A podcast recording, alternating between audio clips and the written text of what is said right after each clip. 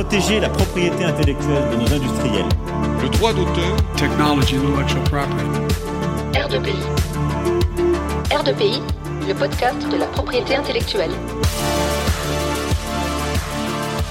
Chers auditeurs, chères auditrices, bienvenue sur R2PI, votre podcast de propriété intellectuelle. Ici, on parle de pays, on en parle entre amis, mais surtout, on vous en parle.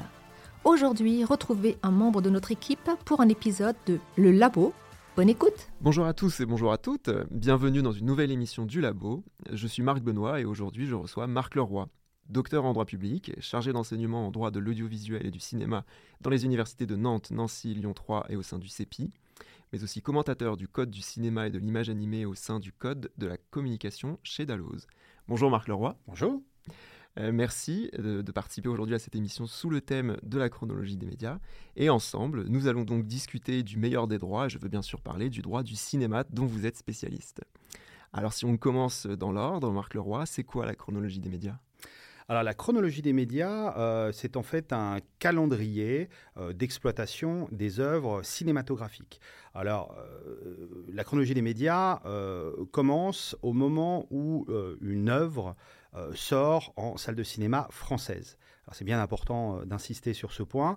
Il faut absolument que euh, le film sorte dans les salles de cinéma françaises. Donc ça ne concerne pas, euh, ça exclut euh, de facto euh, beaucoup de situations. Un film qui sort par exemple en Allemagne ou aux États-Unis sans sortir en France n'est pas concerné par la chronologie des médias. Ne sont pas non plus concernés par la chronologie des médias ce qu'on appelle des téléfilms, des œuvres même de réalisateurs habituels de, de- de cinéma. Pensons à Blonde par exemple Mhm. qui est sorti récemment sur Netflix, réalisé par Andrew Dominic, qui sort plutôt ses œuvres au cinéma d'habitude, et qui là est directement arrivé sur Netflix. Il n'y a pas eu d'exploitation au cinéma, donc ce n'est pas euh, considéré comme une œuvre cinématographique, car pas d'exploitation au cinéma en France. Alors, sachant qu'il y a une petite variante, c'est-à-dire que l'œuvre peut être exploitée en salle de cinéma en France avec euh, la procédure des représentations cinématographiques exceptionnelles, ce qui est prévu dans le, le Code du cinéma.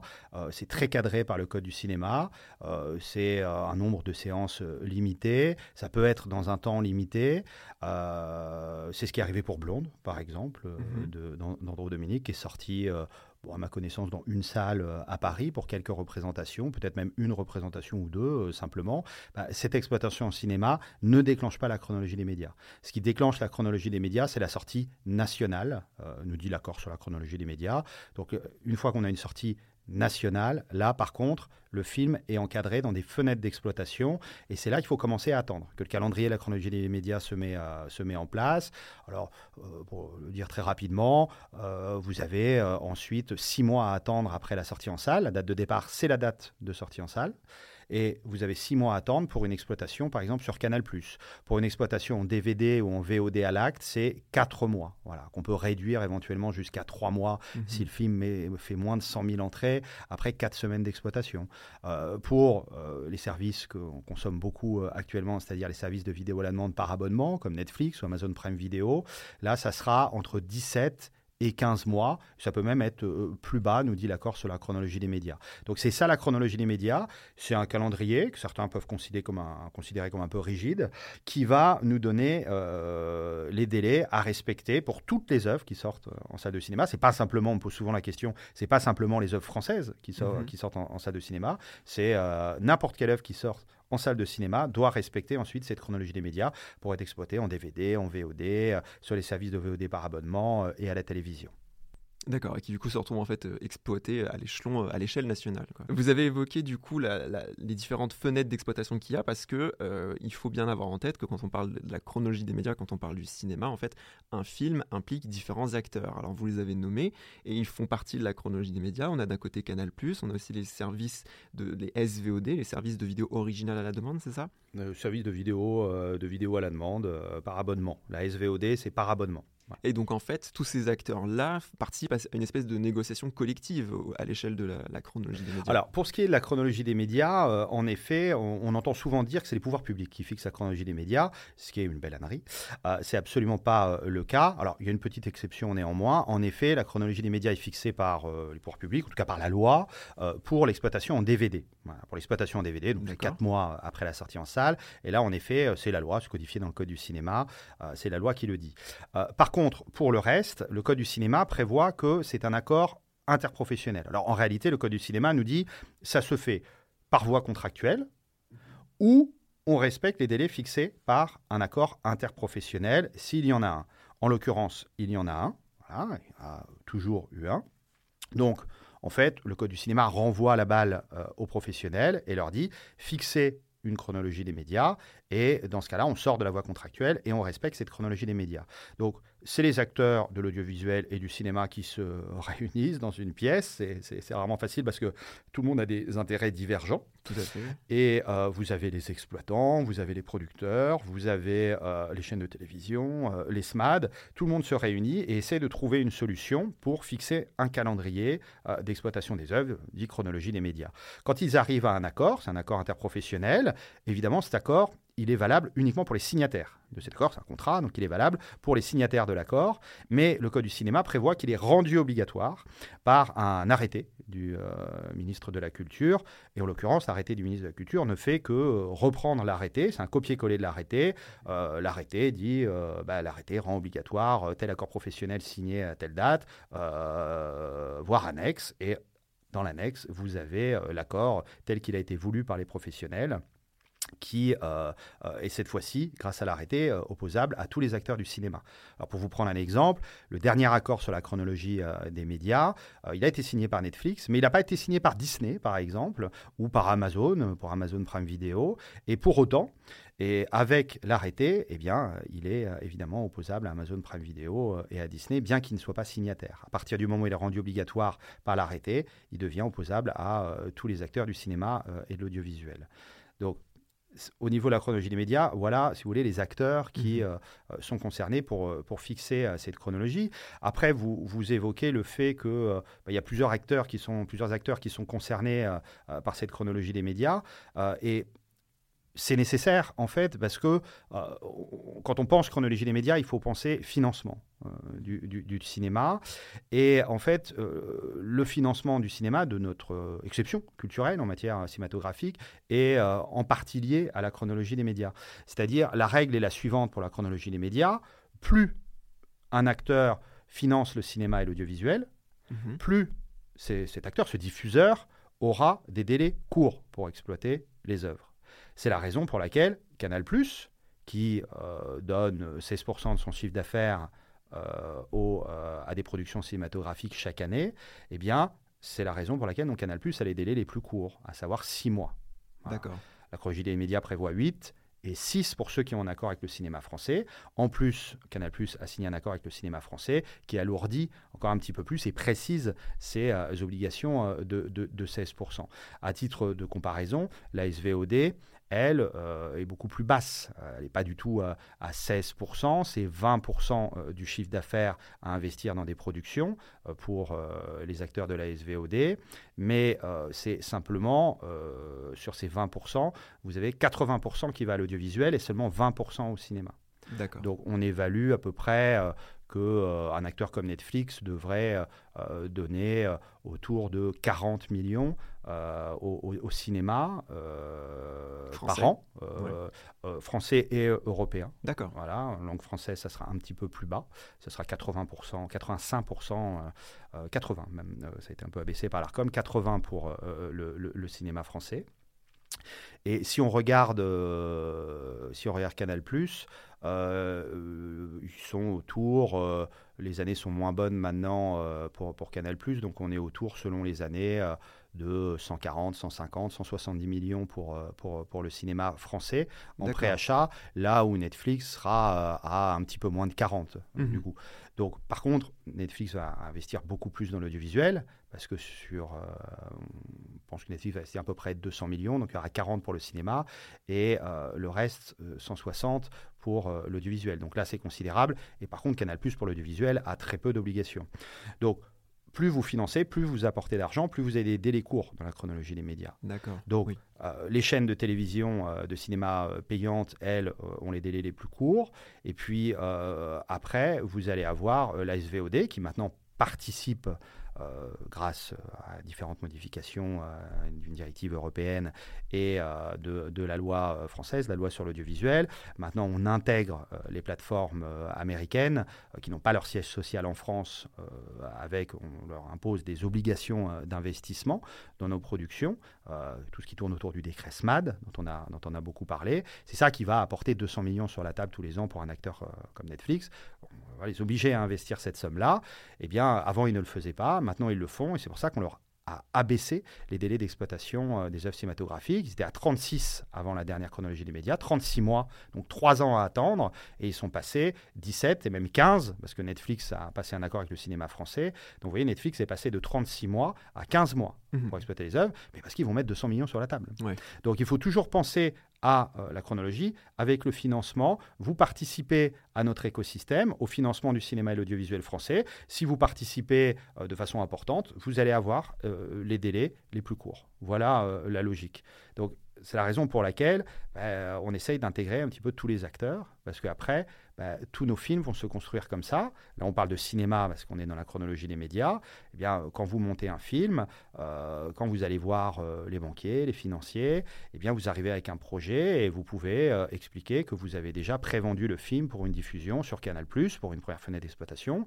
Après, vous l'avez prévendu, par exemple, à OCS pour une deuxième fenêtre d'exploitation. Donc, chacun, bah, vous avez déjà une somme mhm. qui permet d'être placée dans les comptes, dans le prévisionnel. Après, vous l'avez prévendu par exemple à Netflix ou à Disney ⁇ ou Amazon Prime Video, aux chaînes gratuites, à un éditeur DVD, et forcément, bah, vous commencez à, cocher des cases dans, votre budget, et ça commence à, faire un, bel effet euh, auprès des investisseurs, au même titre que vous faites valoir que vous avez des aides du CNC, des aides d'une région, euh, euh, des aides, alors des, aides fiscales, en tout cas des, des, facilités fiscales comme mhm. les, les, SOFICA ou les crédits d'impôt. Et c'est comme ça que se construit notre cinéma français. Et avec ce système, on arrive à, alors au dernier pointage du CNC, euh, je crois que 260 euh, œuvres euh, de langue originale française sont sorties, non, d'initiative française, sont sorties en 2021 au cinéma.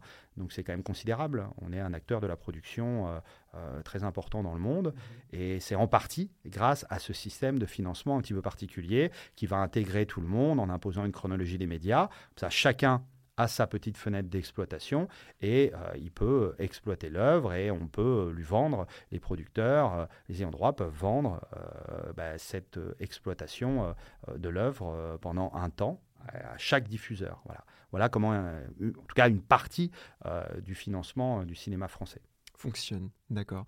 Alors justement, puisque vous avez évoqué ces délais, on va les remettre un petit peu dans l'ordre rapidement, comme ça ce sera fait.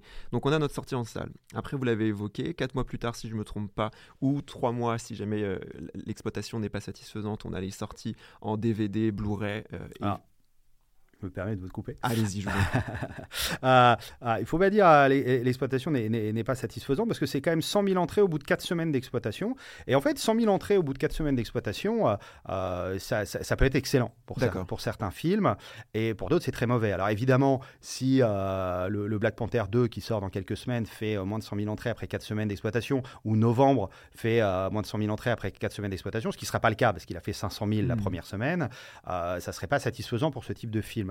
Mais euh, à titre d'exemple, je, crois me souvenir que euh, euh, Romer, quand il sortait ses films, faisait à peu près toujours 100 000, 100 000 entrées. J'espère ne pas dire de bêtises, sinon je vais me faire taper dessus par les films du Losange. Mais je, crois que c'est à peu près 100 000 entrées par film. Et c'était tout à fait, le distributeur était tout à fait satisfait. C'était pour ce type de film, c'était tout à fait satisfaisant. Vous avez des films qui font 50 000 entrées en salle et c'est par rapport à leur modèle économique, c'était même au-dessus de ce qu'ils attendaient. Donc c'est voilà, c'est ça dépend du financement en fait à l'origine. Voilà, ça dépend du type de film. Pour les Avengers, 100 000, ça, c'est un drame, ou pour Dune. Mais par contre, pour certains films, 100 000, c'est le, le Saint Graal. C'est le jackpot. Voilà, au bout de 4 semaines. D'accord. Euh, mais euh, en effet, dans ce cas-là, on part de. de, de- bah, c'est- les films peut-être les moins, moins attractifs au niveau du public, Mhm. parce que euh, bah, font moins d'entrées qu'un film comme Novembre, euh, dont on parlait tout à l'heure, qui fait 500 000 la première semaine. Donc, vous voyez, euh, 100, 100 000 au bout de 4 semaines, c'est pas la même chose. Mais il bah, faut les bien fixer un, un nombre d'entrées. en curseur, oui, Voilà. Alors, Excusez-moi, je vous ai coupé. Non, non, mais alors, absolument pas. Vous êtes bien là pour faire ces précisions, ces précisions-là. Pardon. Donc, le- le- la première étape, c'est de 3 à 4 mois pour après la sortie en DVD Blu-ray. Ensuite, on a cette étape de 6 mois, c'est bien ça, qui, qui correspond à l'accord en fait que Canal Plus a passé avec le cinéma français C'est ça. et qui en même temps peut être ouvert à tous les services de SVOD qui passeraient le même accord. Exactement. Ensuite, on a l'étape de 8 mois qui correspond aux chaînes de cinéma, donc en fait les chaînes payantes qui sont spécialisées dans la rediffusion de- d'œuvres cinématographiques, c'est bien ça? Ouais, voilà. Ou euh, oui, oui, voilà. C'est non, non, c'est ça. Non, non, il n'y a pas de nuance, c'est ça. Ensuite, on a le- l'étape des 15 mois pour les SVOD qui ont des accords particuliers et qui en fait là correspond au statut de Netflix. Le, le 15, le 15 mois de diffusion, c'est Netflix. Après 17 mois pour les SVOD qui sont sans accord, donc là c'est le cas de- d'Amazon ou de Disney ⁇ par exemple. Ensuite, le 22 mois, c'est euh, les chaînes de télévision gratuites. C'est ça. Et alors, est-ce que je me trompe en disant qu'à 36 mois, il y a la, la version originale euh, gratuite? La, v, La euh, VOD La VOD, alors c'est la vidéo à la demande Vidéo à gratuite. C'est la vidéo à la demande gratuite. Alors eux, euh, ils ont plutôt, plutôt, plutôt gagné. En fait, ils ont pris la place de la VOD par abonnement qui était à 36 mois. D'accord eux étaient à 44 hein, et ils sont passés avec le nouvel accord à 36. Donc ils sont plutôt gagnants. C'est les nouveaux services. alors vous avez Pluto en France Mhm. qui est un service Paramount et vous avez Mango qui appartient à hum, Molotov. Euh, alors vous avez d'autres services gratuits. Vous avez aussi, euh, euh, alors sur YouTube, vous avez des, des chaînes euh, de services de vidéo euh, à la demande gratuit. Alors c'est pas YouTube qui est un service de vidéo à la demande gratuit. euh, YouTube c'est la plateforme, mais Mhm. vous avez des chaînes qui elles sont des, des- des- des chaînes de vidéo à la demande gratuite et euh, vous pouvez voir des films légalement. On Mhm. voir des fois illégalement, mais là légalement vous pouvez les voir et tout à fait gratuitement. Et dans cette optique, en effet, c'est pas avant 36 mois, donc 3 ans avant, après la sortie en salle. D'accord. Et donc ça veut dire qu'en fait, à chaque fois qu'on arrive à une nouvelle étape, les diffusions et les exploitations d'avant doivent avoir cessé. Si par exemple je reprends quand on arrive à 15 mois euh, et qu'on ouvre à- Netflix, est-ce que ça veut dire que Canal ⁇ et euh, les chaînes de cinéma, qui, euh, donc je le rappelle, à partir de 6 mois et de 8 mois peuvent diffuser l'œuvre, est-ce que ça veut dire que quand l'œuvre peut être diffusée par Netflix, elles doivent cesser leur exploitation? Euh, pour les- l'exemple que vous donnez euh, pour les chaînes de euh, cinéma euh, payantes, oui, l'exploitation doit cesser quand l'exploitation sur un service de vidéo à la demande commence. Mais alors, c'est plus compliqué que ça, c'est-à-dire que ça dépend des cas. C'est-à-dire, par exemple, la VOD à l'acte ou le DVD, l'exploitation ne se ferme jamais. Effectivement. Voilà. Alors, ça n'a pas toujours été une évidence parce que pour la VOD à l'acte, jusqu'en 2019, jusqu'à l'accord de 2019 sur la chronologie des médias, donc c'était l'accord de 2009, hein, avec l'accord de 2009, en fait, la VOD à l'acte se fermait quand une exploitation sur une chaîne payante de cinéma commençait. D'accord. La chaîne payante avait obtenu ça, c'est-à-dire que vous pouviez, euh, je ne sais pas, euh, le dernier Spider-Man, euh, le voir en VOD à l'acte quatre mois après euh, la sortie en salle. Alors, à l'époque, c'était un petit peu plus long. Et puis, à partir du moment où le film arrivait sur Canal+, il était retiré des plateformes de VOD à l'acte. Alors, c'était un petit peu illisible, Mhm. parce que quelqu'un qui n'était pas abonné à Canal se dit tiens, j'ai envie de voir le dernier Spider-Man. Ah bah non, on l'a enlevé parce qu'il est disponible sur Canal ou sur OCS. Alors c'est un peu, euh, un peu illisible, les gens n'y comprenaient rien. Donc on a fait, euh, on a fait sauter cette, euh, bah, cette fermeture de fenêtre euh, à partir de 2019 et c'est le cas aussi en 2022 qui précise bien que la VOD à l'acte ne s'arrête pas. Voilà, la VOD à l'acte ne s'arrête pas. Ensuite, vous avez l'exploitation sur les chaînes payantes de cinéma. Donc sur les chaînes payantes de cinéma, en effet, là, il y a un temps d'exploitation.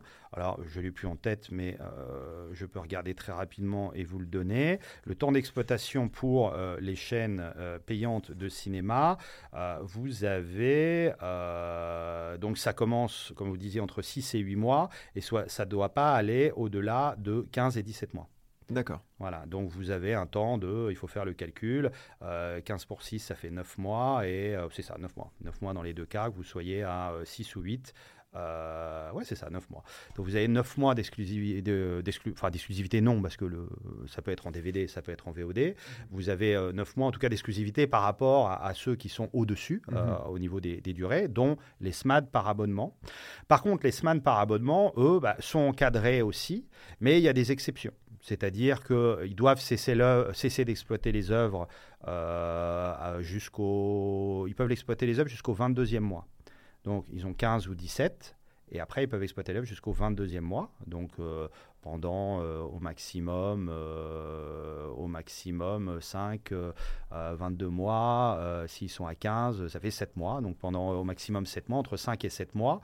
Et après, ce n'est pas une obligation de cesser, de cesser la diffusion. En fait, c'est là, là que ça devient très compliqué. Ça dépend du type d'œuvre, du budget des œuvres.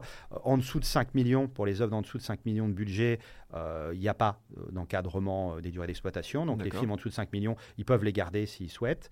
Mais au-delà de 5 millions, il y a un premier régime entre 5 et 25 millions. Les films entre 5 et 25 millions de budget, euh, là, euh, ils peuvent éventuellement euh, les garder plus longtemps, mais il faut une coexploitation avec, avec une chaîne. Une chaîne gratuite. Il faut trouver un accord de coexploitation avec une chaîne gratuite. Et puis, pour les œuvres de plus de 25 millions de, de plus de, 25 millions d'euros, là, bah, il faut passer à un accord de codiffusion. Il faut trouver un accord de codiffusion avec. donc, ils peuvent les garder avec un accord de codiffusion avec une chaîne gratuite. Donc, le film sera diffusé sur la chaîne gratuite et en même temps sur le SMAD. Ou sinon, il faut réussir, bah, un processus assez complexe, à démontrer que vous avez tout essayé essayé on a, enfin c'est pas vous d'ailleurs, c'est plutôt les producteurs de l'œuvre, ont tout essayé pour essayer de vendre l'œuvre à des diffuseurs gratuits, à des chaînes gratuites, mais qu'ils n'ont pas réussi. Voilà. Il faut avoir fait des propositions aux chaînes, pouvoir le prouver, euh, montrer que vous avez euh, vraiment euh, mis toutes vos possibilités pour essayer de le vendre. Et si ce n'est pas le cas, eh bien, l'œuvre peut éventuellement continuer à être exploitée sur les services de vidéo à la demande. Donc, c'est voilà, très encadré, c'est très technique, très complexe. le but, c'est évidemment d'éviter qu'une œuvre soit exploitée par les services de vidéo à la demande ad vitam aeternam. Parce que maintenant, ils sont passés avant les chaînes gratuites. Avant, ils étaient après les chaînes gratuites. Ils étaient à 36 mois, les chaînes gratuites étaient à 22. Donc, les délais d'exploitation des œuvres n'étaient pas encadrés. Maintenant, eh bien, euh, forcément, ils passent entre 15 et 17 mois. Donc, les chaînes gratuites sont à 22. Donc, forcément, si vous donnez une œuvre, une œuvre qui va être achetée par un service euh, de vidéo à la demande par abonnement, 15 et 17 mois, et qu'il la garde ad vitam aeternam à catalogue, au catalogue ou euh, pendant des durées assez longues, de 3 à 4 ans, mhm. bah, il ne pourra pas être diffusé sur les chaînes gratuites. Donc forcément, si on rentre dans une logique où Disney garde ses films Disney sur Disney+. Warner garde ses films Warner sur HBO+. Universal garde ses films Universal sur Universal+, qui va arriver bientôt. Paramount garde ses films Paramount sur Paramount+, etc., etc. Pareil pour Netflix, pareil pour Amazon. Bah, vous retrouvez avec des chaînes gratuites qui, en termes de cinéma, ne peuvent plus rien proposer. Donc évidemment, c'est en toute logique, il faut, ça peut paraître un peu compliqué, mais il faut fermer la fenêtre, il faut l'ouvrir pour les services de VOD à la demande. Vous pouvez diffuser au bout de 15 ou 17, mais au bout de 22, il faut fermer cette possibilité, parce qu'après, il faut que l'œuvre voyage. Parce que sinon, qu'est-ce qui se passe après en termes de financement? Vous voyez, on en revient toujours en financement. Qu'est-ce qui se passe en termes de financement après par la suite? Ben, Vous vous retrouvez avec une impossibilité de vendre aux chaînes gratuites. Vous n'avez vendu qu'un euh, seul opérateur, l'opérateur de SVOD par abonnement à ce stade. Et après, ben, vous n'avez pas l'opportunité de vendre à une chaîne gratuite. Alors que là, avec ce système de, fenêtres qui se ferment, vous pouvez vendre au SMAD par abonnement. Mmh Et après, le SMAD par abonnement ne pouvant plus exploiter l'œuvre, eh bien, vous pouvez la proposer à une chaîne gratuite. Ça fait une ligne de plus dans le financement du film. D'accord. Et en même temps, ça permet de faire vivre chacun des acteurs qui sont concernés. Voilà, ça permet euh, de, de, de, vivre les chaînes gratuites qui vont se retrouver complètement asséchées sinon. Vous avez une tribune en sens, euh, il, y a, il, y a, quelques jours dans le monde, de, euh, bah, des, des, patrons de France Télévisions, M6 et TF1, qui insistaient sur ce point, sur le fait qu'ils avaient un petit peu de forcing de la part de Disney et d'autres acteurs de la SVOD américains qui bah, essayaient de garder les œuvres en catalogue au-delà de 22 mois. Et euh, bah, non, euh, il fallait leur opposer que, faut leur opposer que euh, on a cette chronologie des médias qui est obligatoire et qui, en l'occurrence, prévoit qu'au bout de 22 mois, il faut libérer les œuvres et permettre à ces diffuseurs gratuits, ceux-là, ceux, mêmes mmh. qui ont fait cette tribune dans, dans, le monde, qui essayent de défendre leur précaré et de dire, bah, nous aussi, on veut récupérer ces œuvres à un moment donné. Pour les diffuser. Mais c'est assez passionnant, hein, euh, parce que euh, comment voulez-vous euh, faire entendre ça à un acteur comme Disney? C'est vrai que c'est un petit peu compliqué. Disney, euh, c'est un acteur assez particulier. C'est pas pour rien que ça vient de Disney. Mhm. Euh, Disney a quand même un, un attachement particulier aux œuvres. C'est-à-dire que déjà, il y a une identification forte aux œuvres avec le studio ou les studios. C'est-à-dire que euh, je suis sûr que jamais de la vie, euh, vous ou moi, euh, on va dire, ah, euh, je vais voir un film Universal, vais voir un Mhm. film Sony, je vais voir même un film Fox qui pour le coup a- a- appartient à, à Disney. Par contre, évidemment, on sait très bien que on va voir un film Disney, on va voir un film Marvel, on va voir un Pixar, on va voir un Lucasfilm. Donc il y a- il y, a cette identité forte par rapport à l'identité des, des- des- des films, cette Une appartenance en fait. voilà. Et au bout de 22 mois, ben, il faut que Disney, qui va exploiter un film euh, Disney ou un film Marvel, lâche le film au bout de 22 mois et le laisse aller sur les télévisions gratuites. Alors après, ils le reprennent. C'est-à-dire une fois qu'il est, euh, exploité par les télévisions gratuites, quand on sort des moments d'exploitation euh, des télévisions gratuites, eh bien, il peut revenir, euh, si ont envie, sur, sur ces plateformes-là. Mais il y a un moment où il faut le lâcher. Et il faut qu'il sorte du, du catalogue Disney ⁇ Et je pense qu'aussi commercialement, c'est difficile à entendre pour eux. C'est-à-dire, ça va être difficile euh, d'avoir des abonnés qui disent, non mais attendez, euh, moi j'ai regardé euh, Black Panther, euh, je voudrais voir la suite, euh, il était sur Disney ⁇ il y a deux mois, là je veux voir, il y est Là, plus. il y est plus- Oui, parce qu'avant, en fait, les services comme Disney venaient après les chaînes gratuites. Mais Donc, voilà, donc ils- une ils fois que c'était sur les salles, ils le gardaient. Et dans les autres pays, dans les autres pays, ben, il n'y a pas ce type de nuance. Donc forcément, une fois que euh, le Black Panther va être euh, au catalogue de Disney+, ben, il va y rester. Il va y rester. Comme aujourd'hui, vous trouvez un Mary Poppins, un Roxy Rookie, on les imagine pas euh, ailleurs que sur Disney+. Donc je comprends que ce soit pas facile pour eux d'entendre ça, mais euh, c'est la France. On a une exception culturelle à défendre. Euh, c'est notre méthode de fonctionnement. Et puis euh, aujourd'hui, euh, bah, c'est la loi au sens large, c'est-à-dire euh, vous avez un acte réglementaire, euh, le code du cinéma, la partie législative du code du cinéma qui impose, enfin qui prévoit ce fonctionnement de chronologie des médias, c'est rendu obligatoire aux différents acteurs. Donc voilà, c'est comme ça et pas autrement pour l'instant. Et puis Disney, s'ils veulent réduire leur délai, bah, ils peuvent passer à six mois éventuellement. Ils peuvent co- conclure un nouvel accord. Voilà. il faudrait plus, passer un bel accord avec le cinéma français. Ils sont, il, y a, il y a beaucoup de conditions à respecter. Ils sont probablement pas prêts euh, à le faire. Et puis, euh, même six mois, je pense que ça leur, ça leur convient pas. Ils voudraient exploiter, comme à l'étranger, euh, les films euh, cinq ou six semaines après, euh, après la sortie salle et le mettre directement sur Disney+. Ça rendrait aussi Disney+, encore plus, encore plus attractif. mhm. Mais quand on regarde la, la courbe de progression des, des abonnés à Disney+, c'est déjà suffisamment spectaculaire comme ça. Je ne sais pas s'ils en, ont, ils en ont réellement besoin. Effectivement, oui, je comprends. Alors, vous avez dit quelque chose d'assez intéressant. Vous avez dit que la chronologie des médias, c'était une exception culturelle. Vraiment, est-ce que comment est-ce que ça fonctionne dans les autres pays, en fait? Alors, généralement, dans les autres pays, vous avez euh, des accords contractuels. Alors, euh, évidemment, rassurez-vous, il n'y a pas un contrat pour chaque film. Euh, généralement, vous avez bah, les, grandes sociétés de production qui euh, passent un accord euh, global pour les œuvres qu'elles produisent. Alors, aux États-Unis, par exemple, bah, vous avez un, un accord Disney, un accord Universal, un accord Paramount, et c'est cet accord contractuel, ce que prévoit aussi notre code du cinéma, mais on a euh, cet accord euh, professionnel. Donc, c'est ces contrats qui prévoient euh, les temps de disponibilité des films. Donc, selon que ça soit un, un film Disney ou euh, un film Universal, vous allez avoir des, des temps euh, qui peuvent être légèrement différents. Mais généralement, je crois que ça tourne aux États-Unis autour de, autour de cinq semaines, souvent. Cinq semaines. Alors, après. En dessous de chaque semaine, ça, ça devient compliqué parce que vous avez les salles qui se rebellent. Et Mhm. euh, vous savez que l'avantage aux États-Unis, c'est que les salles n'appartiennent pas aux studios. Euh, voilà, c'est des décisions euh, d'anticoncentration qui ont- été prises euh, il y a assez longtemps.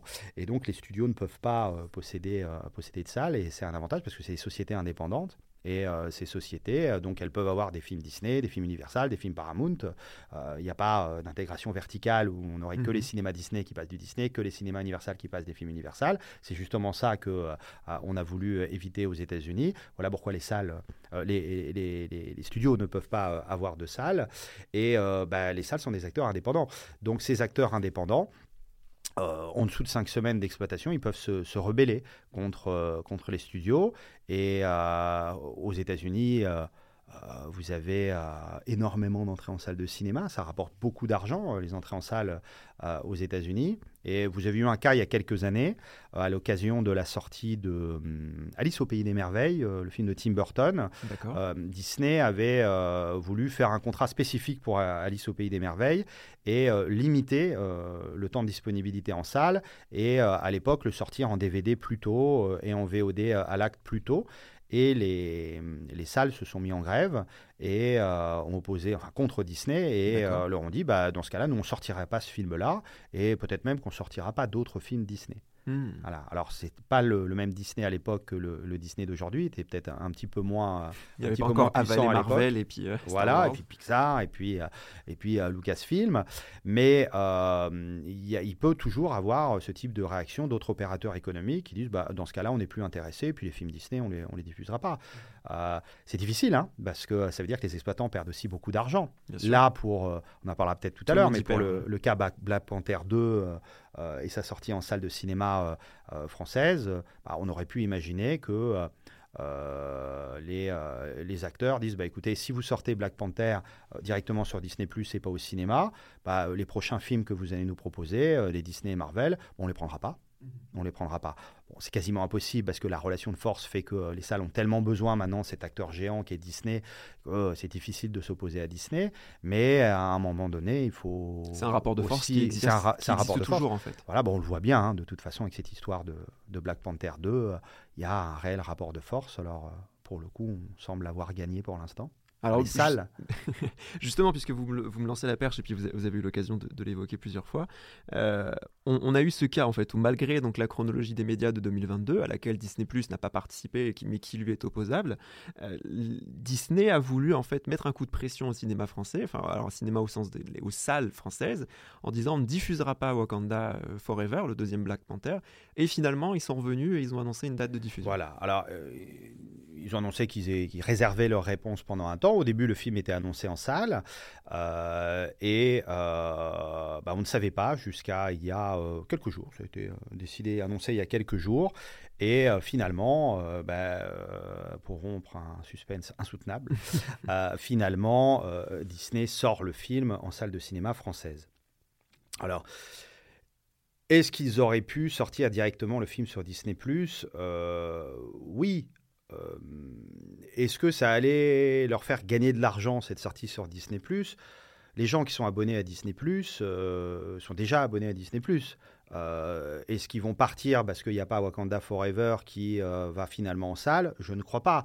Donc, quelque part, ça aurait été une opération un peu neutre pour eux, si ce n'est attirer peut-être quelques, quelques abonnés de, de plus. Ça. Il aurait fallu quelques, à quelques nouveaux abonnés pour ce film-là. Bah, voilà, ce qui est peu probable. Donc, ça aurait été un, surtout un coup d'éclat. Euh, et par contre, ils savaient ce qu'ils perdaient, c'est-à-dire ils perdaient l'exploitation en salle de cinéma. Je ne sais pas combien a fait d'entrée euh, le, premier Black Panther en salle de cinéma, mais euh, probablement plusieurs millions. Celui-ci, en plus, bah, cette espèce d'embargo sur la réponse hmm. apportée par Disney, ça, je pense, fait une bonne pub pour le film en plus. Et si c'est un film qui est censé faire je sais pas, 2, 3, 2, 3 millions d'entrées, euh, euh, voire plus, bah, vous multipliez par euh, le coût moyen d'habiller d'entrée en salle, qui le coût moyen, ça doit être autour de, je sais pas, 6,50 euros ou quelque chose comme ça euh, en France. Ben, tout ne revient pas dans les poches euh, de Disney parce que vous avez une partie qui va à l'exploitant. Bon, le distributeur, c'est Disney, donc le distributeur, l'argent va dans la poche de Disney aussi. bon, il n'aurait pas payé la partie aux exploitants, forcément pour la, promotion, moi on me dit toujours ah oui mais alors il n'y aura pas la promotion pour la salle, ça fait des économies. Mais s'ils avaient amené le film sur, sur Disney, donc pas du tout de pas du tout de pub, pas du tout de promotion, pas du tout de plan promo, ça m'étonne. Donc il y aurait eu peut-être moins, mais il y aurait eu quand même un plan promo. Donc il y a quand même des coûts euh, de, de, de, promo. Euh, bon bah finalement il n'y a qu'à regarder la réponse pour savoir euh, comment se fait la répartition économique. le film sort en salle. Mhm.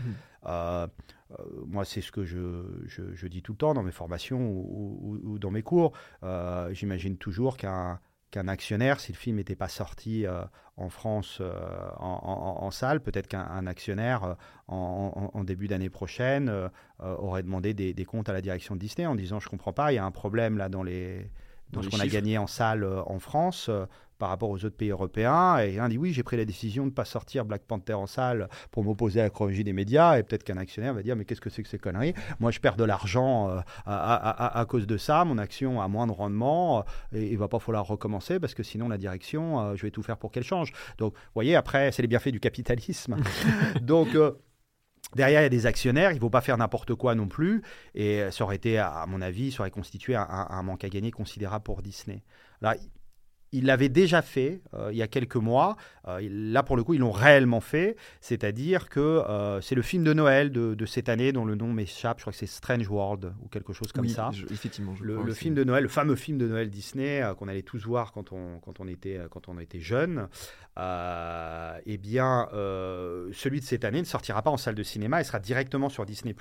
Alors, ça a été annoncé en début d'été comme une mesure de euh, rétorsion euh, par rapport toujours à notre chronologie des médias. Euh, Disney a annoncé à l'époque que bah, le film sortirait partout dans le monde en salle de cinéma, sauf en France à cause de cette chronologie des médias. Bah, il faut regarder. Il faut regarder. J'invite les, les, auditeurs à aller vérifier si ce film sort vraiment dans toutes les salles de cinéma dans le monde ou si le film est réservé aussi à Disney Plus dans d'autres pays. Moi, ça m'étonnerait pas. Euh, là, ils l'ont réellement fait. Après, euh, je ne sais pas ce que vaut le film. Est-ce que le film est vraiment qualitatif Ou est-ce qu'en réalité, ils ont vu le film, ils se sont dit, il n'est pas très qualitatif? Et plutôt que de le mettre à la poubelle, comme Warner a fait avec, euh, avec Bad Girl, bah, ils se sont dit on va le mettre directement sur Disney. Et puis on apprendra dans quelques semaines qu'en fait, la France n'est pas le seul où le film sort pas en salle et que dans d'autres pays, c'est le cas aussi. Et quand on verra le film, peut-être qu'on comprendra mhm. pourquoi euh, il n'est pas allé au cinéma, il n'était peut-être pas assez qualitatif. Je parle sans savoir, hein. peut-être que, le, peut que le film est excellent, euh, je le regarderai et puis ça permettra de, de, de, me prononcer. Mais je méfie toujours parce que pendant le confinement, il euh, y a beaucoup de studios qui ont sorti des films directement euh, euh, en VOD à l'acte ou sur, sur leur plateforme par abonnement. Et on s'est vite aperçu, parce qu'on les regardait, on était confinés, donc on, on, avait que ça à faire. On, se les farcis.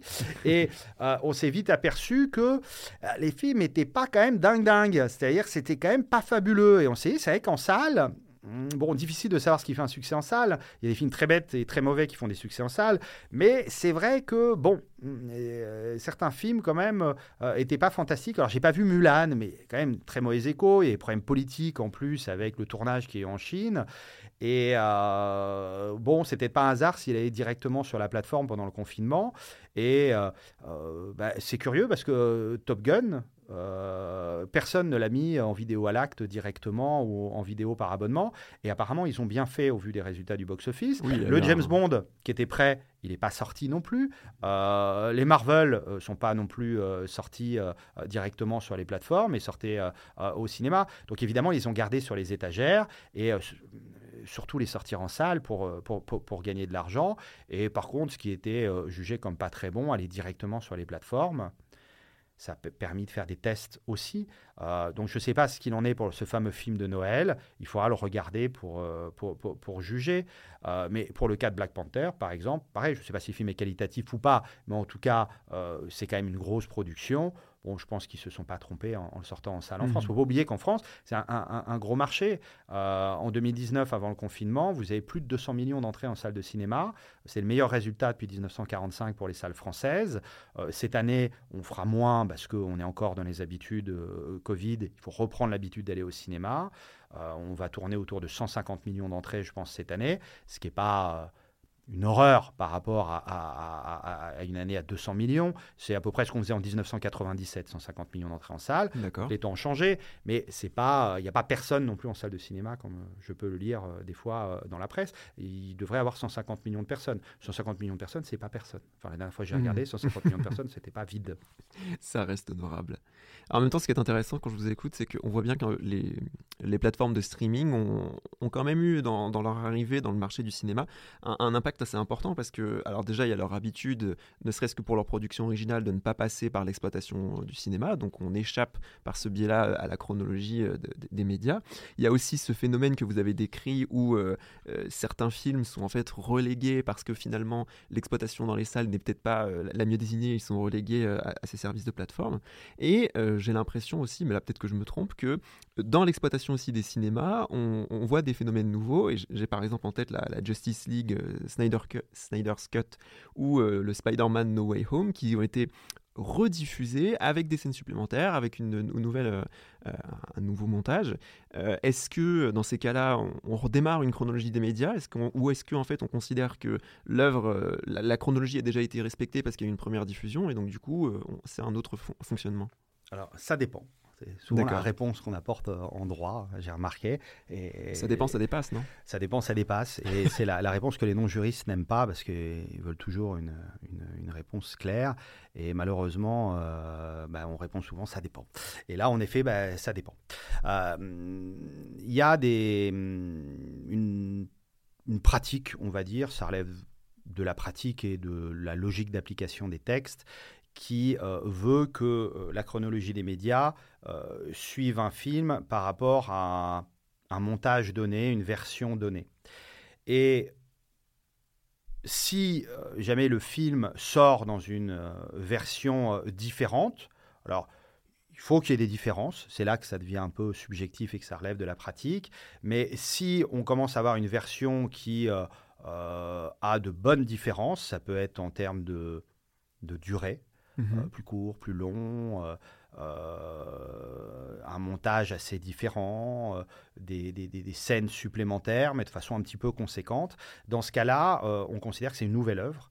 Et euh, cette œuvre a, euh, ne suit pas la, la chronologie des médias du film originel sorti en salle de cinéma. D'accord. Alors, euh, l'exemple qu'o- qu'on donne souvent, qui est un peu ancien maintenant, c'est le cas de Carlos d'Olivier Azayas.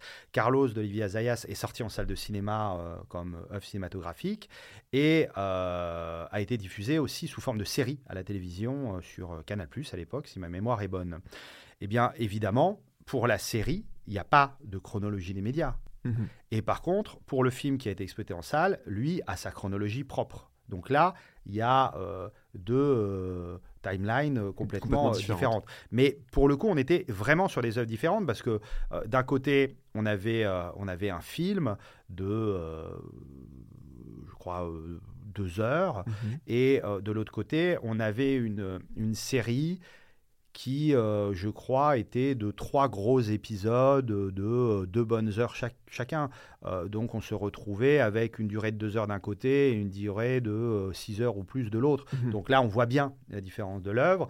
Si on prend l'exemple du, du Snyder Cut pour Justice League, là, on, on a aussi des différences qui sont euh, immenses entre les deux œuvres. Il y en a une qui est en couleur une qui est en noir et blanc. Tout à fait. Enfin, oui, l'étalonnage n'est voilà. pas le même. On a des scènes supplémentaires. Il y a, c'est supplémentaire, il y a- c'est beaucoup plus long aussi. C'est beaucoup plus long. C'est- le- beaucoup plus long. Donc, on a vraiment deux œuvres complètement différentes. Et là, la question ne s'est pas posée parce que le Sny- Snyder Cut est pas, enfin, a, a été exploité euh, bien longtemps après euh, la sortie salle euh, Mhm. du premier Justice, du Justice League.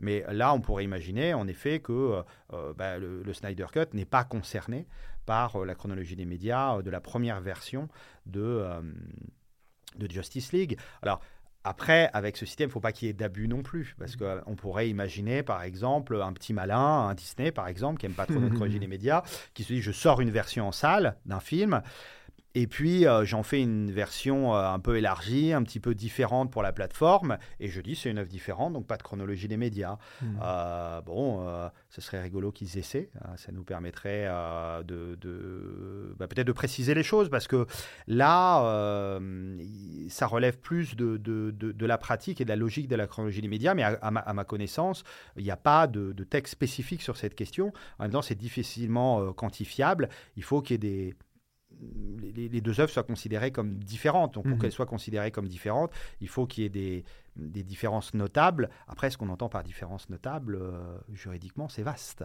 Effectivement. Mais en effet, là, vous avez euh, des chronologies des médias différentes. D'un côté, bon, pour le Snyder Cut, il n'y a pas de chronologie des médias parce que Mhm. l'œuvre n'est pas sortie en salle. Et euh, on ne peut pas opposer au Snyder Cut. Attention à bien respecter la chronologie des médias parce que euh, c'est sorti en, en- en salle de cinéma. Euh, Justice League, on dit ah bah non, c'est pas la même version. La question peut se poser aussi, c'est un petit peu la même chose pour les œuvres restaurées. Euh, il y a tout, un fait. marché hein, de la restauration des films. Du remastering. Euh, euh, vous avez par exemple les films de Jean Eustache qui, qui ressortent petit à petit euh, en, en salle de cinéma en version restaurée. Il n'y aura pas de nouvelle chronologie des médias attachée au film de Jean Eustache. Là, on prend la date de sortie en salle originelle. D'accord. Voilà, la date de sortie originelle, donc évidemment, Hmm. pour les films de Jean Eustache, c'était c'était il y a bien longtemps. Par contre, je ne sais pas, on peut imaginer des cas un peu particuliers avec une œuvre qui n'a pas du tout été exploitée en salle de cinéma. Et puis, euh, vous avez un boom quant à son réalisateur, quant à sa Mhm. notoriété. Et puis, euh, finalement, cette œuvre un peu ancienne, qui avait été juste diffusée peut-être à la télévision ou en DVD, sort en salle de cinéma. Bah, si là, l'œuvre n'avait jamais été diffusée en salle de cinéma euh, avant, bah, là, par contre, elle va, elle va prendre une chronologie des médias. Hmm. Là, oui. D'accord, très bien.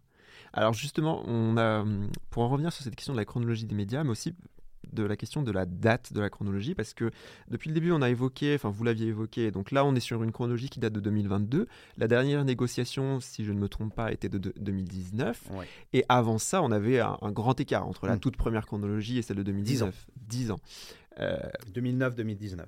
D'accord. Et donc, comment, comment on envisage l'avenir de, de cette négociation de 2022 qui est intervenue très rapidement après celle de 2019 Moi, je pense que euh, ça peut être une chronologie des médias qui, euh, qui peut être pérenne pendant, euh, pendant une certaine durée. Vous l'avez dit, pour les, les précédentes versions, on, on a vu 10 ans, une chronologie des médias pendant 10 ans. Entre 2009 et 2019. Après, on a eu une nouvelle chronologie des médias en 2019. Et simplement deux ans après, alors euh, attention, c'est trois ans parce que c'est 2019-2022. mais non, parce qu'il y en a, c'est de 2019 et euh, de, de décembre et c'est 2022 et de janvier. D'accord. Donc en, en- en réalité, c'est deux ans. Et euh, on a eu deux ans entre ces deux chronologies des médias-là, parce que celle de 2019 n'était pas satisfaisante du tout. Mhm. Mais je je, je, je critique pas les, organisations professionnelles qui ont négocié cette chronologie des médias, euh, parce qu'on on était dans une période de transition. Euh, en 2019, donc cette chronologie des médias, elle a été, euh, elle a été négociée fin euh, 2018 la nouvelle version, alors c'est un petit peu compliqué, la nouvelle version de la directive service de médias audiovisuels, euh, qui est la, directive de l'Union européenne qui donne un, un tronc commun aux, pays membres en, termes d'audiovisuel. Euh, Elle a été modifiée en 2018. Donc elle avait été modifiée à l'époque de cette négociation sur les chronologies des médias. Et qu'est-ce qu'on trouve notamment, ce qui nous intéresse aujourd'hui dans cette euh, directive SMA, cette négociation de 2018 bah, On trouve cette possibilité qu'ont euh, les pays de l'Union européenne d'imposer des obligations d'investissement dans les œuvres aux euh, chaînes et aux SMAD, aux services de médias audiovisuels, qui n'ont pas leur siège social en France, mais qui diffusent leurs programmes en France. Parce que Netflix, Amazon Prime Video et Disney ⁇ ne relèvent pas de la France Mhm. en termes du droit de l'audiovisuel, parce qu'ils n'ont pas leur siège social en France. Donc, ils relèvent d'autres pays de l'Union européenne, euh, les Pays-Bas, par exemple, pour Disney ⁇ et pour euh, Netflix, l'Allemagne pour Amazon Prime Video. Eh bien, euh, jusqu'à présent, en termes d'obligations d'investissement, on appliquait le droit du pays d'implantation. Avec la modification de la directive SMA, ça permet à chaque pays de décider d'appliquer et de faire appliquer le droit euh, du pays de destination Le droit du- national, du, ouais. du service.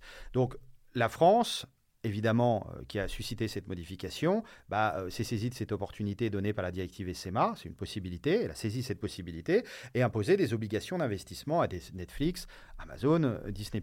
C'est, euh, on parle, ça a été précisé, donc ça a été placé dans la 86, transposé dans la 86 et précisé par ce qu'on appelle le décret SMAD, le décret qui pose des obligations d'investissement euh, des SMAD, qui existait déjà, un décret de 2010, mais qui n'intéressait que les services avec siège social en France. Dorénavant, eh bien, on va aussi imposer des obligations d'investissement à euh, ces services qui n'ont pas euh, leur siège social en France. Ben, Résultat, euh, en termes d'obligations d'investissement, pour quantifier, ces services devraient apporter euh, probablement autour de 250 millions la première année, Mhm. euh, donc cette En année, pour financer le cinéma et l'audiovisuel français et européen. Mhm. Vous vous rappelez de ce qu'on a vu tout à l'heure? Ce qu'on a vu tout à l'heure, c'est de dire plus vous financez, plus vous avez une place favorable dans la Plus vous remontez dans le calendrier. Voilà. Est-ce qu'on aurait pu, dès 2019, donner une place plus favorable aux services de médias audiovisuels à la demande, Netflix et compagnie? Difficilement. On savait que la directive SMA était négociée, mais on ne savait pas ce qu'il allait euh, en suivre. C'est-à-dire, on savait que la France allait transposer euh, positivement ce, point-là euh, et mettre en place des obligations d'investissement, mais en quels termes, de quelle façon? Est-ce que ces services allaient être procéduriers? Mhm. Est-ce qu'ils allaient euh, s'attaquer à la directive SMA Est-ce qu'ils allaient s'attaquer à la transposition en droit français? On a dû attendre. Moi, je pensais qu'ils allaient être un petit peu procéduriers sur ce point-là. Ils l'ont pas fait. Voilà. Pas d'action en justice pour contester ces différents points. À partir du moment où on a pu commencer à quantifier 20% du chiffre d'affaires, tant dans le cinéma, tant dans le visuel, tant dans l'indépendant, tant dans l'européen, tant euh, euh, dans le français, eh bien euh, là, on a pu adapter la chronologie des médias. Et en effet, le décret SMAD qui précise les nouvelles obligations, il est de juin 2021. Et la nouvelle chronologie des médias, elle est de janvier 2022. Donc on a dû attendre de savoir un peu à quelle sauce les SMAD étrangers allaient être mangés, combien ils allaient apporter au cinéma et à l'audiovisuel, pour savoir où les placer dans la chronologie des médias. On n'avait que le principe en 2019 et pas euh, la traduction euh, euh, précise. Donc on ne pouvait pas, dès 2019, leur donner une place favorable dans la chronologie des médias alors qu'on ne savait pas à quelle hauteur ils allaient, ils allaient participer. Donc on a eu une chronologie des médias un peu de transition. Euh, c'était décevant pour les SMAD, parce que euh, les SMAD par abonnement bah, euh, restaient dans la pratique à 36 mois. On leur avait ouvert d'autres possibilités, mais avec des obligations trop importantes à respecter. Donc dans les faits, tout le monde était resté à 36 mois. personne ne trouvait ça satisfaisant, parce qu'on savait bien qu'il fallait leur accorder une place plus favorable. C'était presque un peu insultant de les laisser à, à 36 mois vu leur succès. Qui était le dernier échelon complet de voilà, la chronologie. Tout à fait. Alors après, il y avait la, la, VOD gratuite qui était à 44, je crois. Mais euh, oui, c'était un peu la dernière roue du carrosse. Mais il fallait patienter. Il fallait patienter. Et vous voyez, deux ans après, eh bien, euh, on n'a plus. Euh, ben, c'est eux les grands gagnants de cette nouvelle chronologie des médias. Ils sont passés de 36 à 17 et 15 mhm. mois, voire même moins s'ils remplissent un certain nombre de conditions favorables pour le cinéma français. Et à partir de là, à partir du moment où on sait bah, ce qu'ils vont apporter au cinéma à l'audiovisuel français, bah, on a pu les baisser en conséquence et leur accorder une chronologie des médias plus satisfaisante. Pour eux, voilà. Voilà pourquoi, en fait, on a eu un délai si court entre 2019 et 2022. Alors, maintenant, quelle est la suite?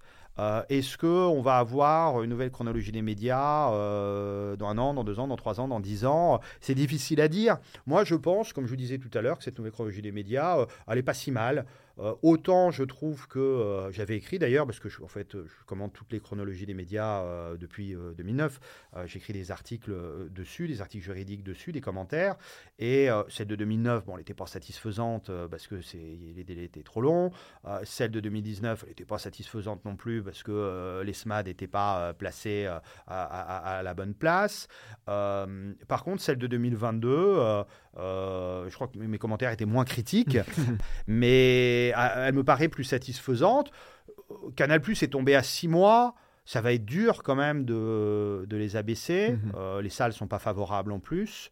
Euh, vous, avez un, représentant haut en couleur des salles de cinéma qui s'appelle Richard Patry, qui défend euh, les salles de cinéma françaises. Et Canal Plus avait demandé de bénéficier des délais de la VOD à l'acte, donc être à, à 4 mois. Et il avait immédiatement répondu Moi vivant, Canal Plus n'aura jamais le délai de 4 mois.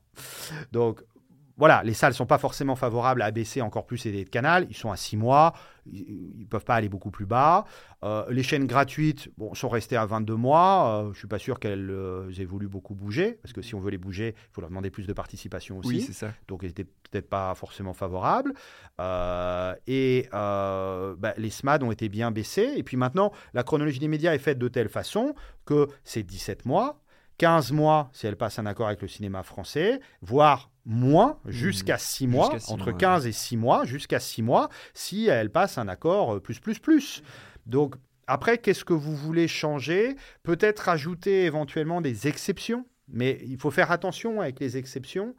Euh, moi, je pense que ces chronologies des médias, c'est un petit peu le, mur porteur de, euh, du financement du, du cinéma français. C'est pas le seul. Bon, une maison, ça ne tient pas avec un mur non plus. hein. Il, y en a, il y en a plusieurs. Et c'est vrai que pour le financement du cinéma français, il y a trois ou quatre murs. Il y a les crédits d'impôt, il y a les quotas de diffusion, euh, il y a euh, la taxation des différents services audiovisuels et cinématographiques pour alimenter le fonds de soutien du CNC. Et il y a les obligations d'investissement et la chronologie des médias qui sont, qui sont liées. Euh, quand vous avez un mur porteur chez vous, si vous commencez à faire des trous dedans, au bout d'un moment, euh, la structure est un peu atteinte et la maison peut s'écrouler. Donc, euh, bah, il faut faire attention. Si on commence à faire euh, plusieurs exceptions à la chronologie des médias, c'est faire des trous dans le mur et au bout d'un moment, bah, toute la chronologie des médias peut s'écrouler sur elle-même. Si la Mhm. chronologie des médias s'écroule sur elle-même, il faut revoir et repenser le, le financement du cinéma et de l'audiovisuel français. Pourquoi pas? Mais euh, ça demande beaucoup de réflexion et euh, on ne sait pas ce qui, peut en découler euh, ensuite. Donc euh, il, faut faire, euh, il faut faire attention. Il faut faire attention. D'accord. Alors justement, vous me, vous me permettez de, boucler la boucle puisque vous avez évoqué cette question cruciale et qui rejoint, le, on a bien vu en fait pendant tout cet épisode, hein, qui, même infuse la chronologie des médias, qui est, qui est cette question du financement du cinéma français. Et on a eu récemment les, états généraux du cinéma le, le 6 octobre, euh, avec cette question qui, revenait, alors qui dépasse en fait le, le- le financement et qui rejoint l'état du cinéma français. Et beaucoup de, beaucoup de participants dressaient un bilan assez sombre, assez, assez, assez noir, disant que le cinéma français va mal. Alors, va-t-il si mal, Marc Leroy Alors déjà pour, pour préciser, euh, c'est pas des états généraux du cinéma français qui se sont, euh, qui se sont tenus, c'est un appel à des états généraux du cinéma français. D'accord. Donc en fait, c'est une, une réunion qui a été organisée avec différents acteurs et euh, ces acteurs, euh, sans leur faire insulte, hein, c'est gens très bien, mais euh, c'est pas forcément des gens qui sont euh, non plus représentatifs euh, Mhm. du, du, du- du- cinéma français et l'audiovisuel français. Mais il y a une partie du cinéma et l'audiovisuel qui appelle donc à des états généraux du cinéma français pour repenser le financement du cinéma français. Euh, pourquoi pas Hmm, euh, alors on voit pas ma, ma moue dubitative.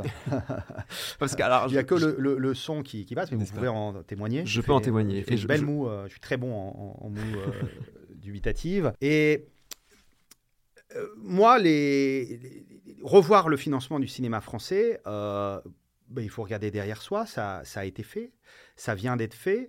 euh, par plusieurs décisions, c'est-à-dire que qu'est-ce qui a changé euh, en, quelques, quelques années, si ce n'est quelques mois? La chronologie des médias, on vient de le dire. Le décret SMAD, avec euh, intégré dans la boucle les euh, SMAD américains, qui vont apporter, excusez du peu, 200 millions par an au cinéma à l'audiovisuel. qui n'était pas là avant. Voilà, alors on va objecter, on dira Ah oui, alors attention, la grande partie va à l'audiovisuel, il n'y a que 20% qui va au cinéma. C'est vrai, mais c'est 40 millions d'euros, donc 20%, mettons 20% de 200 millions, ça fait Mhm. 40 millions d'euros euh, par an, et ça va aller en augmentant, parce que plus les SMAD américains font de chiffre d'affaires en France, plus il y a d'obligations d'investissement. Donc 40 millions d'euros, ok, ça aurait pu être plus, mais c'est déjà pas mal. Et surtout que c'est 40 millions qui tombent du ciel. C'est-à-dire, ils n'existaient pas avant. Ils viennent d'être sortis Mhm. du chapeau. Euh, C'est-à-dire que euh, tout d'un coup, on dit au cinéma français, voilà 40 millions en plus que vous n'aviez pas avant.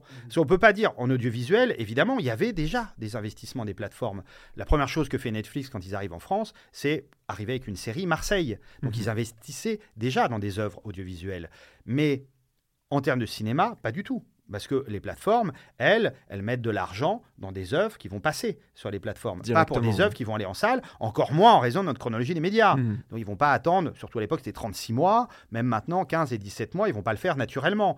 Leur logique, eux, c'est, euh, pour paraphraser euh, Donald Trump, c'est la seule fois où je paraphraserai Donald Trump, rassurez-vous, euh, c'est euh, plateforme first, c'est-à-dire on veut que ça aille sur la plateforme. Alors il y a Disney qui est un petit peu différent, parce que c'est un groupe intégré avec un, un gros producteur cinématographique, mais c'est Netflix, Amazon, c'est tout pour la plateforme. Donc si on leur dit non, non, vous allez d'abord au cinéma et ensuite, 17 mois plus tard, sur la plateforme, évidemment, on a vu, ça les arrange pas trop. Mais pourtant, ces obligations d'investissement, elles les obligent à mettre 40 millions sur la table. Donc elles ne le faisaient pas du tout. Et là, tout d'un coup, paf 40 millions qui apparaissent. Donc c'est pas mal. 160 millions pour l'audiovisuel. Bon, euh, les producteurs audiovisuels se portent plutôt bien actuellement. Euh, en tout cas, euh, ceux que je rencontre euh, m'ont l'air d'aller très bien. Ensuite, vous avez, donc ça fait pas mal de choses déjà qui ont changé, euh, les obligations des SMAD, les obligations d'investissement des SMAD, euh, euh, la chronologie des médias, les obligations des chaînes de télévision ont été revues aussi partiellement, mais elles ont été revues. Il y a eu un nouvel accord qui a été conclu avec Canal+, qui va mettre plus d'argent dans le cinéma français. la profession semblait s'en réjouir. Il y a un accord qui a été signé avec OCS également, pour qu'OCS mette un petit peu plus que ses obligations d'investissement. Derrière, vous avez également les taxations qui ont, évalué, qui ont évolué, c'est-à-dire les taxations euh, du monde du cinéma et de l'audiovisuel, euh, dont la fameuse taxe vidéo donc, qui taxe les Netflix et autres. Mhm. Euh, cette taxe vidéo, donc, au départ, elle taxait que les acteurs établis en France. Depuis 2018, elle taxe les acteurs qui diffusent en France. Donc Netflix, Amazon, Disney payent ces taxes vidéo. Au départ, ils payaient 2% de leur chiffre d'affaires. Maintenant, ils payent 5,15%. La taxe vidéo en 2019 pour le CNC, la taxe vidéo, elle alimente les caisses du CNC. D'accord. La taxe vidéo en 2019, c'est 36 millions pour le CNC. Mhm. La taxe vidéo en 2021, c'est 111 millions. Voilà, on est passé de 2 à 5,15 et toujours la même logique. Plus les plateformes ont du succès, plus il y a d'abonnements, plus vous vous abonnez aux plateformes, mhm. plus vous donnez d'argent au CNC, plus vous suscitez des obligations d'investissement en hausse. Donc, si on rajoute ces différents changements, Maintenant, on a Netflix, Amazon, Disney dans la boucle, qui donnent de l'argent au CNC, qui donnent 60, 70 millions au CNC tous les ans de taxes mhm. vidéo. Et ça va aller en augmentant. On a Netflix, Amazon, euh, Disney ⁇ qui sont chargés par des obligations d'investissement. 200 millions d'euros par an et euh, bientôt 250, 300, 350 pour le cinéma et l'audiovisuel. Mhm. Une nouvelle chronologie des médias plus dynamique Canal Plus qui passe un accord favorable avec le cinéma français, euh, des salles de cinéma euh, qui, avant le Covid, faisaient plus de 200 millions d'entrées. 2019, meilleur chiffre depuis 1945, hmm. quand même. Moi, je veux bien qu'on demande des états généraux du cinéma français pour tout changer, tout mettre à plat. Qu'est-ce que vous voulez faire? Le CNC a tous les ans 650 millions d'euros, 650 millions d'euros à donner aux, acteurs du cinéma et de l'audiovisuel. Et attention, 650 millions d'euros, c'était à peu près ce qu'il y avait un petit peu plus en 2019. En 2021, on arrive euh, à euh, un petit peu moins. Il manque 50 millions. Pourquoi? Parce que les salles, euh, en 2021, on, taxe aussi les billets d'entrée en salle de cinéma. Mhm. Avec les fermetures Covid, bah, on a perdu 100 millions sur cette taxe-là par rapport à 2019. Donc là, déjà, on va revenir euh, en 2022, plus d'entrées en salle de cinéma. Donc on va revenir à une taxe plus raisonnable en la matière. Mais la taxe vidéo, elle qui est passée de 34 à 111, bah, elle sera bien à 130, 140 en 2022. Donc là, le CNC va se retrouver avec plus d'argent qu'en 2019 année record pour les entrées en salle de cinéma française. Si on regarde en termes de, production, tous les chiffres sont dans le bilan du CNC, euh, qui est gratuitement sur, euh, sur le site du CNC. Euh, si ma mémoire est bonne, en 2021, vous avez 260 films d'initiatives françaises qui sont sortis en salle de cinéma. 260 films nouveaux. Mmh. Maman et la putain, par exemple, ça ne compte pas. 260 films nouveaux qui sont sortis en salle de cinéma française. Il y a 52 semaines divisé 260 par 52. Donc, euh, on arrive à peu près à plus de 5 films qui sortent par semaine en salle de cinéma en France. Donc, tous les mercredis, ça veut dire que vous avez minimum, en moyenne, 5 films français qui sortent en salle de cinéma. Français, hein mmh. Juste français, en salle de cinéma, en salle de cinéma française. Vous avez beaucoup de personnes qui expliquent que c'est trop. Euh, moi, je ne sais pas si je fais partie de ces personnes-là, je n'ai pas suffisamment réfléchi à ça. Mais par exemple, Saïd Ben Saïd, qui est un, producteur bien connu, euh, euh, qui, a, toujours, qui sort toujours des films d'art et d'essai très bons et, très puissants, a écrit une tribune il y a quelques jours en expliquant que c'était probablement trop, en effet, qu'il fallait peut-être réduire un petit peu. mais on a 260 films qui sont produits par an, qui sont aidés par le CNC, de plus en plus par les régions. Les mhm. régions mettent beaucoup d'argent dans le cinéma. Je crois 36 millions d'euros en 2021, rien que pour le cinéma. La même chose pour l'audiovisuel. Donc 70 millions d'euros qui sont donnés par les régions. Le CNC qui dispose d'une enveloppe de 650 millions pour le cinéma et l'audiovisuel, pour l'exploitation cinématographique, les salles, pour la production d'œuvres, pour la distribution d'œuvres, pour la conception de formats innovants et numériques. On a ensuite des obligations d'investissement, chose inespérée, personne n'y croyait, même moi je n'y croyais pas qu'on mhm. allait réussir à imposer, l'Europe allait être d'accord pour qu'on impose des obligations d'investissement euh, aux Américains. On a réussi. Miracle on a réussi. Chaque année, on va obtenir 200, 250, bientôt 300 millions des euh, SMAD américains euh, par abonnement. C'est complètement inespéré. Et malgré ça, on dit il faut tout changer, tout revoir, tout mettre à plat.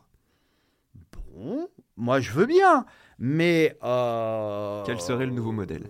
Voilà, quel serait le nouveau modèle? Alors, évidemment, après, on, on va vous expliquer... Alors, je, suis désolé de dire ça, hein, c'est peut-être un peu, un peu méchant, mais moi j'ai entendu des gens faire des développements, euh, expliquer pourquoi il fallait tout remettre à plat, et ils ne connaissent absolument pas le droit du cinéma et l'audiovisuel. C'est-à-dire, par exemple, ils ne savent pas comment marche le fonds de soutien du CNC. Mhm. Quand quelqu'un vous explique que le CNC n'a plus d'argent parce que les gens ne vont plus du tout en salle, bon, on est passé à 150 millions cette année plutôt que 200 millions. C'est vrai qu'il n'y a plus personne, 150 hein, millions, il n'y a plus personne. Insistons sur ce point.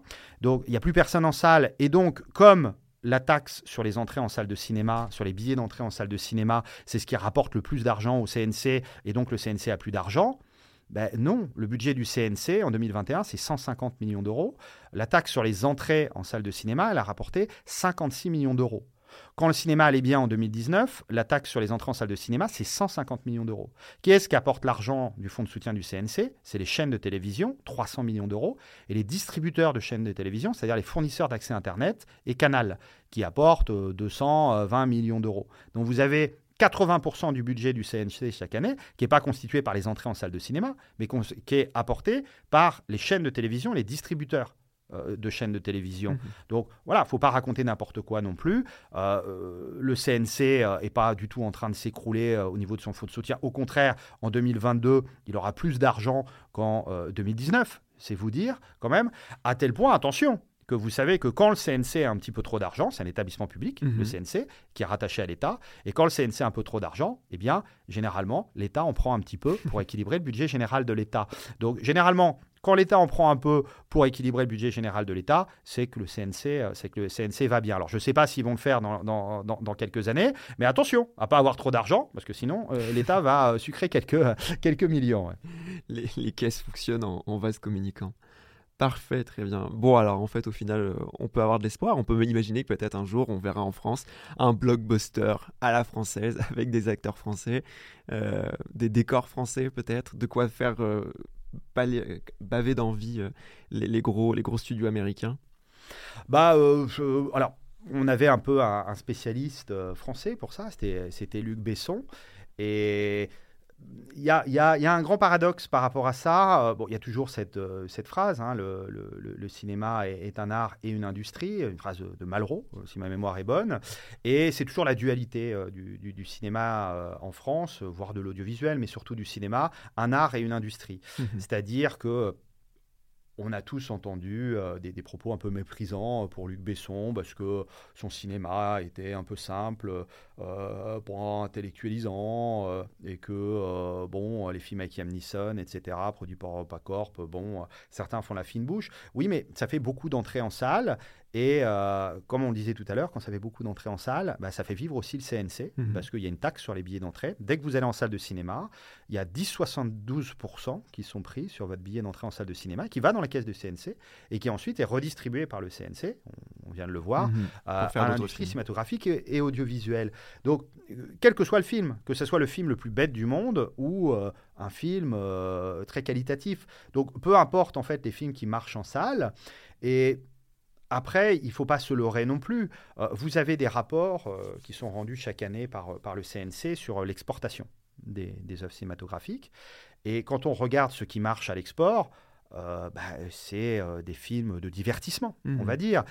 Luc Besson était le spécialiste de ça, parce que quand vous avez un Luc Besson qui fait un, un Taken ou euh, un taxi, euh, bah, ça euh, fait beaucoup d'entrées en Europe et ailleurs, voire aux États-Unis dans certains cas. Et bah, ça permet bah, de faire marcher le cinéma français à mhm. l'export. C'est triste à dire, mais c'est pas forcément, même si ce sont des films qui voyagent, mais qui ont des succès d'estime, des Pléchins à l'étranger, Mian Love à l'étranger, ça fait pas euh, des résultats fantastiques. Alors, Hansen Love, je crois qu'elle est suédoise, si j'espère que je me trompe pas. je ne saurais pas vous corriger. Je crois qu'elle est suédoise, donc elle fait peut-être de, de, bons résultats en Suède. mais sinon, on s'enorgueillit régulièrement de dire ah, regardez, vous avez tel film, euh, très coté qui est sorti en salle aux États-Unis qui a fait une très bonne première, première journée. Euh, attention, euh, c'est magique.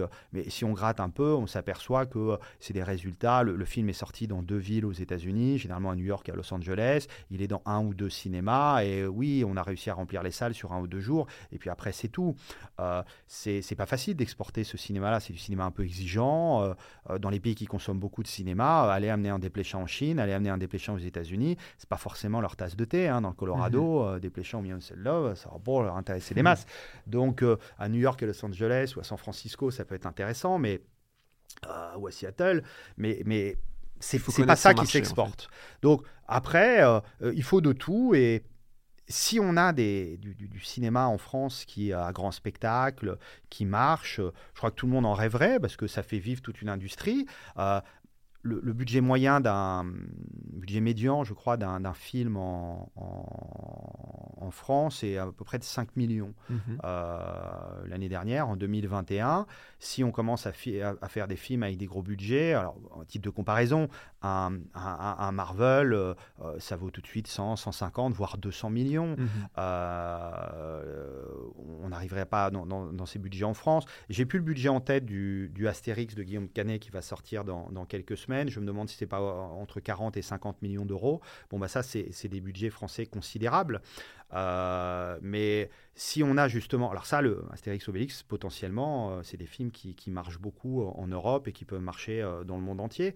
Si ça fait vivre la culture française, si ça rapporte de l'argent hmm. aux producteurs, aux auteurs, qui après bah, en profitent pour faire d'autres choses. Et puis après, euh, on a aussi des succès, euh, on n'est pas forcément au courant. Moi, je vois toujours les gens qui s'étonnent mhm. quand euh, je leur dis que Narcos, bah, c'est français, c'est Gaumont. Ah oui. Eh oui, on ne le sait pas. On dit toujours ah, euh, je crois que Gaumont ils ont fait Lupin. Bah oui, en mhm. effet, ils ont fait Lupin. Bon, c'est un beau succès euh, sur Netflix. Alors là, on parle d'audiovisuel, mais cette série Narcos, donc qui fait, euh, qui, est, très marquée aux États-Unis, même si ça se passe en Colombie ou au Mexique selon selon les saisons. Ben, c'est Gaumont. C'est mhm. Gaumont qui, qui, qui, qui, produit et qui, qui fait ce, cette œuvre-là pour Netflix. Donc, euh, on n'est pas complètement, euh, complètement en, dehors du marché. On a toute une industrie. On a l'enjeu aussi, c'est faire venir. On n'est pas obligé de les faire nous. C'est-à-dire, nous, on peut faire des choses, mais ce qu'on voyait aussi avec Luc Besson, c'est quand il faisait des grosses productions, le Jeune d'Arc, par exemple, il y a toute une partie qui est tournée dans les pays d'Europe de l'Est. Mhm. Voilà, à notre grand, euh, à, notre grand euh, désarroi. Mais euh, oui, bah, il y a des crédits d'impôt aussi là-bas, il y a des intéressements, et bah, il était allé là-bas pour, pour, pour, le tourner, et tout n'a pas été fait en France, loin de là. Mais par contre, bah, on a des gros films américains ou des productions internationales, chinoises, coréennes ou autres, qui euh, viennent se filmer en France. On a un crédit d'impôt, là aussi mhm. c'est pensé. Euh, on a un crédit d'impôt international qui permet d'avoir des facilités fiscales très intéressantes. Et bah, ne vous y trompez pas, quand vous regardez un film euh, qui se, un blockbuster américain, Mission Impossible par exemple, qui se tourne à Paris, avec des scènes en France, bah, c'est grâce à ce crédit d'impôt qui est mis en place euh, par euh, le Code général des impôts que les Américains sont venus. Et si vous voyez des scènes à Londres ou à Rome, bah, Londres et Rome ont fait la même chose. On fait exactement la même chose. aux États-Unis, ça se fait même au niveau des villes. Mhm. D'ailleurs, je crois que Paris est en train de réfléchir à mettre en place son propre crédit d'impôt. Euh, mais euh, vous avez un crédit d'impôt à New York, un crédit d'impôt à Los Angeles, des crédits d'impôt dans certains États particuliers. Et il y a une lutte au niveau mondial pour attirer les tournages. Donc, ce n'est pas que mmh. les tournages français.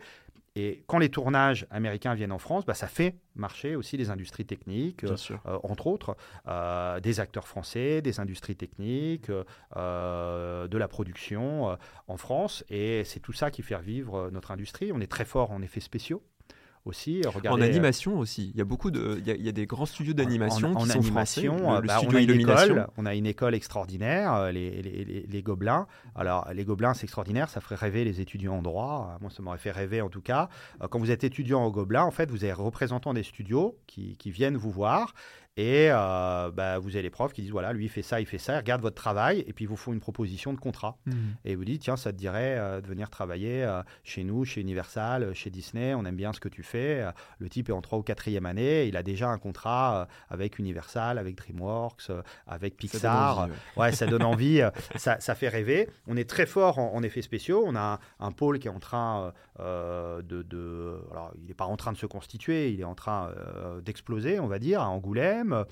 Euh, ouais, ouais, on est, on, on est un beau marché, on a des belles sociétés audiovisuelles, euh, on a beaucoup de- de- d'œuvres audiovisuelles pour les enfants. Et qui sont récompensés aussi, parce que, alors moi je pense, vous avez évoqué Narcos sur Netflix, il y a cette série qui est sortie, euh, Arcane, et qui a raflé euh, tous les Emmy, enfin je sais plus si c'était les Emmy, non c'était des récompenses exprès pour l'animation, mais enfin pour dire à quel point qu'il y a aussi des, des productions françaises qui, qui marchent à l'étranger. Oui, bien sûr. Alors,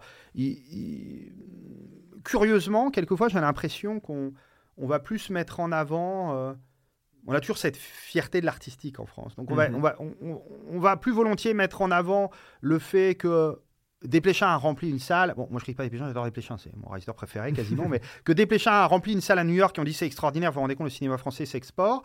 Et s'exporte. Et à côté, personne ne va savoir que Narcos, c'est fait par Gaumont et euh, personne va euh, savoir que tel ou tel euh, film ou telle série est produit par des Français, euh, des moyens français, et on va pas forcément le mettre en avant parce que euh, il y aura peut-être un, un côté artistique moins prononcé, Mhm. et, et c'est dommage. On a aussi des, des grands réalisateurs, je pense à Denis Villeneuve qui nous a offert le dernier Dune. Ah, il est pas français, il est, ca- il est Ah canadien. Ah, alors Ouais, je me suis fait avoir. Ah, malheur- ma- ma- ma- malheureusement, il est malheureusement il est canadien. Mais par contre, oui, on a des on a des réalisateurs français. Alors c'est pas facile pour les réalisateurs français de, de Ah oui réussir. à... C'est jamais facile pour un étranger de réussir à Hollywood. Euh, vous en avez euh, vous avez énormément de réalisateurs qui sont cassés les dents. Si Anne Bazir était là, évidemment, euh, il nous parlerait de de, de Tsui Hark, euh, qui est un grand réalisateur euh, hongkongais, si je ne me trompe pas. Quand il est allé aux États-Unis, bon, il, il a eu du mal à percer. euh, il a fait quelques productions, mais il a eu du mal à percer. Pourtant, c'est un très très grand réalisateur. Et Jean-Pierre Jeunet, qui était allé aux États-Unis aussi. généralement, on vous donne un film un peu test quand vous arrivez aux États-Unis, quand vous êtes étranger, et on vous donne quelque chose qui n'est pas forcément dans vos cordes. Alors, Jean-Pierre Jeunet, on lui a donné un Alien, Tuark, on lui a donné des films avec Jean-Claude Van Damme. Bon, on vous donne quelque chose qui n'est pas forcément dans vos cordes, un peu pour vous tester, je crois, voir ce que ça peut donner. Et si ça marche pas, bah, on vous dit, euh, prends ton billet. Vous me le payez pas? Non, non, prends ton billet retour. ça dégage. Donc, ça, ça peut aller très vite. Et au niveau des Français, ça a toujours été un petit peu compliqué. Euh, traditionnellement, hein, on a toujours des réalisateurs français qui, euh, qui sont allés, euh, euh, qui ont essayé en tout cas de réaliser des choses aux États-Unis. Alors naturellement, on a eu pas mal pendant la guerre, qui, Mhm. euh, des Français qui, qui sont partis aux États-Unis, qui ont réalisé des, des choses, euh, des choses là-bas, euh, des Européens et des Français. Il y en a eu par la suite. Et aujourd'hui, vous avez quand même quelques réalisateurs plutôt jeunes qui arrivent à réaliser des, des, mm, des, des- des- des belles productions. Euh, c'est souvent des gens qui ont travaillé avec EuropaCorp, d'ailleurs, qui ont commencé un peu à, à- à côtoyer les Américains Mhm. et qui maintenant euh, commencent à faire des films euh, aux États-Unis. Il y a, euh, comment il s'appelle, Jaume Collet, Collet Serra. Euh, il y a, comment s'appelle-t-il C'est le, il avait réalisé Piranha 3D. Euh, son, son, D'accord. son nom m'échappe, pourtant je, je, je, je connais que lui.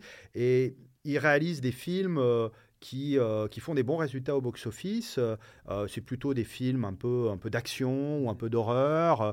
Et ils sont quelques-uns, comme ça, ils sont 3-4. Euh, euh, on on va pas penser forcément à eux euh, quand on suit le cinéma français, mais en fait, ils sont assez actifs euh, aux États-Unis et euh, les, les- maisons de production, les studios leur font confiance. Ouais. Leur font confiance. Ils sont devenus de, des très bons artisans euh, euh, pour eux. Ils savent, euh, ils savent faire des films pour eux là-bas, notamment des films d'action Et qui marche bien. et des, des- des- des films à- avec des budgets qui commencent à être intéressants. Et ça fait des entrées en salle, ça marche bien, ils vivent tout à fait confortablement, j'imagine, et ils sont très contents de leur vie, j'imagine, à, à réaliser un peu leur rêve de travailler aux États-Unis. Ça peut être. ça, ça- ça peut être sympa. Après, euh, si vous demandez à Desplechin s'il a envie de travailler aux États-Unis, je ne suis pas sûr.